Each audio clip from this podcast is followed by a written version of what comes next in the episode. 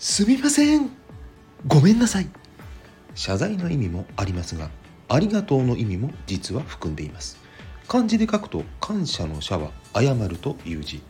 中国語では謝の字を2つ重ねてシエシエありがとうという意味です。Thank you for listening to Say 21